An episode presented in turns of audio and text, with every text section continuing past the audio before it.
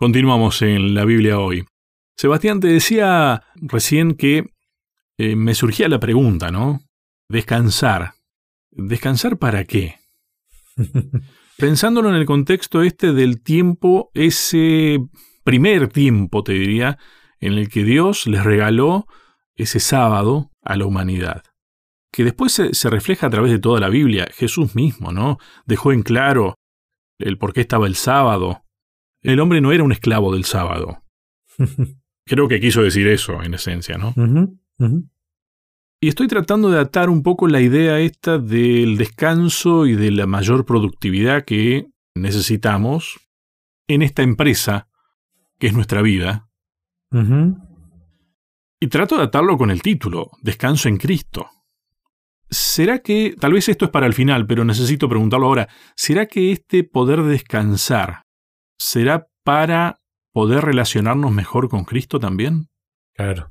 ¿Y que esa es la mayor productividad de nuestra vida? Claro, claro. No sé si en este bloque, pero con seguridad en el próximo vamos a hablar de un poquito de, del estado de ánimo y de esas cuestiones que nos, nos hacen no estar bien descansados y cómo nos afectan espiritualmente. Primero hay que decir una cosa, en nuestra convicción bíblica, el ser humano es un todo, una unidad sellada, indivisible, si yo estoy mal en el trabajo, me va a afectar la vida familiar, me va a afectar la vida espiritual. Si yo estoy bien espiritualmente, lo más probable es que tenga una vida familiar buena y hasta en el trabajo me lleve mejor, mucho mejor y hasta lo disfrute mucho más que si no tuviera una buena vida espiritual. O sea, todo tiene que ver con todo, ¿no?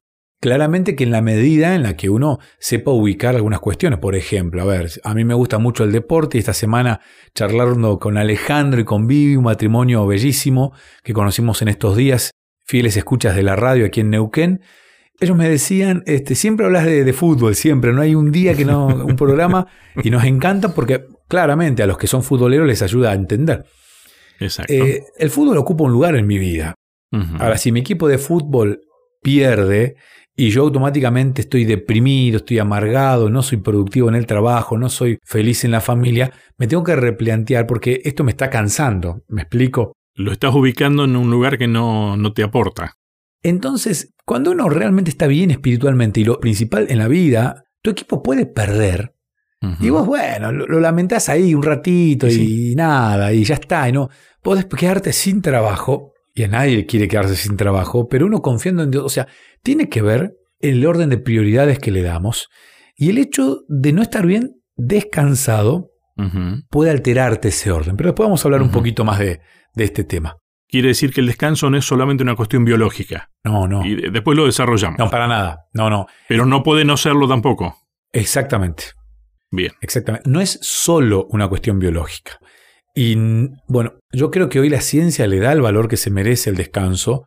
Hay países desarrollados donde te venden una, una camita para que vos duermas una siestita de 20, 30 minutos para que sea más productivo en el trabajo.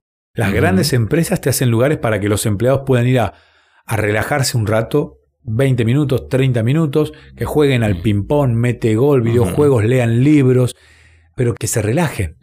Y vuelvo a lo mismo, la necesidad de estar descansados es para que uno no llegue al extremo de sobrepasarse. Bien. Y te afecta. Uno tiene la necesidad del descanso.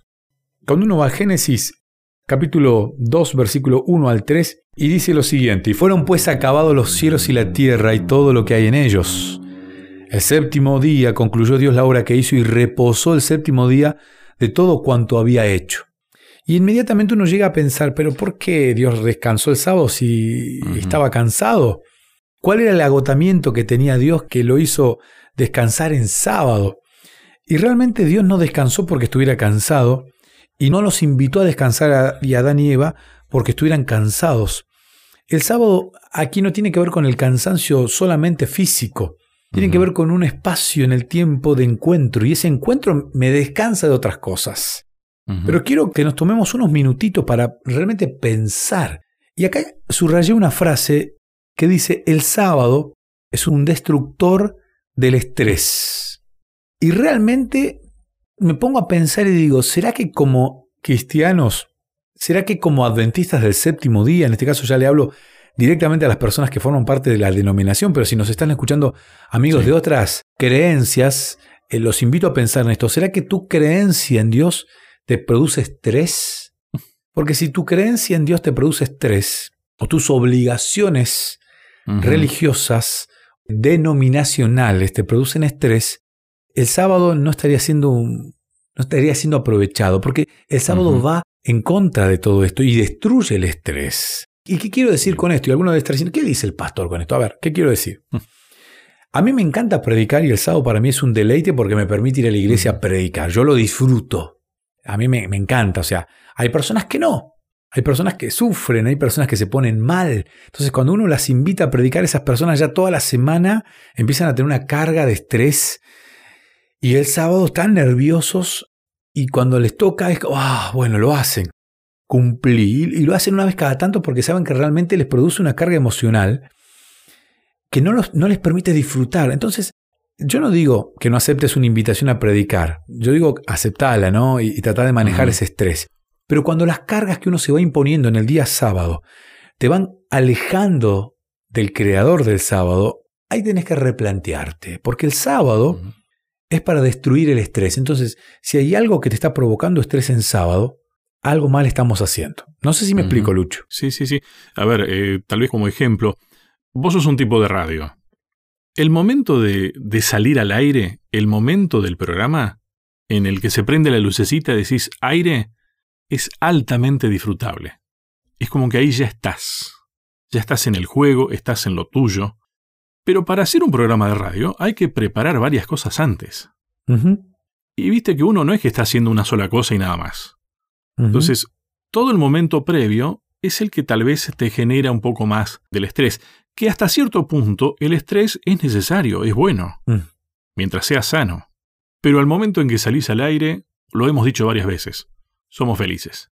En el caso nuestro, que nos encanta esto, nosotros lo disfrutamos mucho nos ha tocado con Lucho compartir el micrófono con algún invitado de, alguna especialidad distinta a la nuestra, no sé, algún médico, algún psicólogo, algún contador, y tal vez a ellos les, genera un poquito de estrés y lo sufren un poquito porque genera nerviosismo. Yo me imagino en algún mecánico que por ahí se pone ahí un poquito nervioso cuando está reparando una pieza, pero cuando terminó de, reparar el auto y lo escucha y suena como él quería que suene, esa sensación de, uh, mira qué bien que lo dejé, mira. Pero cuando vos sos un apasionado por lo que haces, lo haces. Ahora, ¿qué pasa cuando vos en sábado te autocargas con un montón de actividades que no te producen esa satisfacción que a nosotros nos produce el cartelito de aire, estamos en el aire? A ver, lo que quiero invitarte a reflexionar, este, a vos amigo que estás escuchando este programa de radio, para mí el sábado es ese cartelito rojo que se prende y dice aire. Claro. Estoy esperando que venga el sábado, porque el sábado es ese momento en el que voy a la iglesia, canto, predico y te quiero invitar a pensar, a ver, ¿qué estás haciendo en sábado que tal vez no te produce esta sensación? No, porque Dios no quiere que vayas a la iglesia, Dios no quiere que hagas algo por obligación cuando en definitiva, uff, ¿cuánto falta para que termine el sábado? Yo quiero que sea sábado a la noche para ya empezar a pensar en otra cosa. Algo mal estamos, el sábado es un destructor del estrés.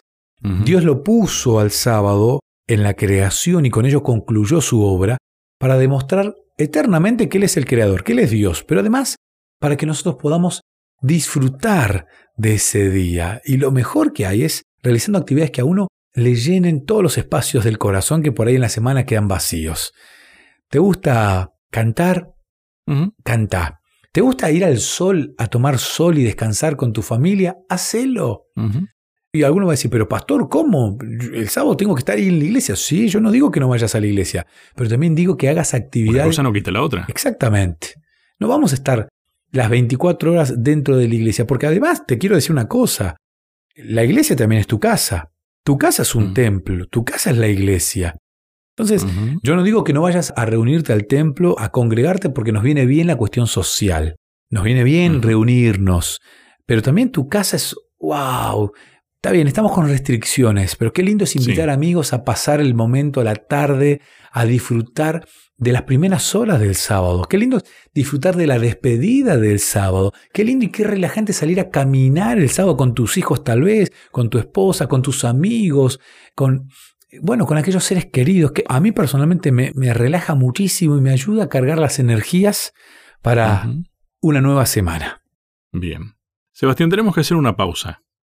Después te cuento algo que anoté, como yo lo entiendo, por lo menos, de una película. Ah, bueno. Y por una experiencia parecida a la película. ¿Puede ser? Bueno, dale, te voy a preguntar eso.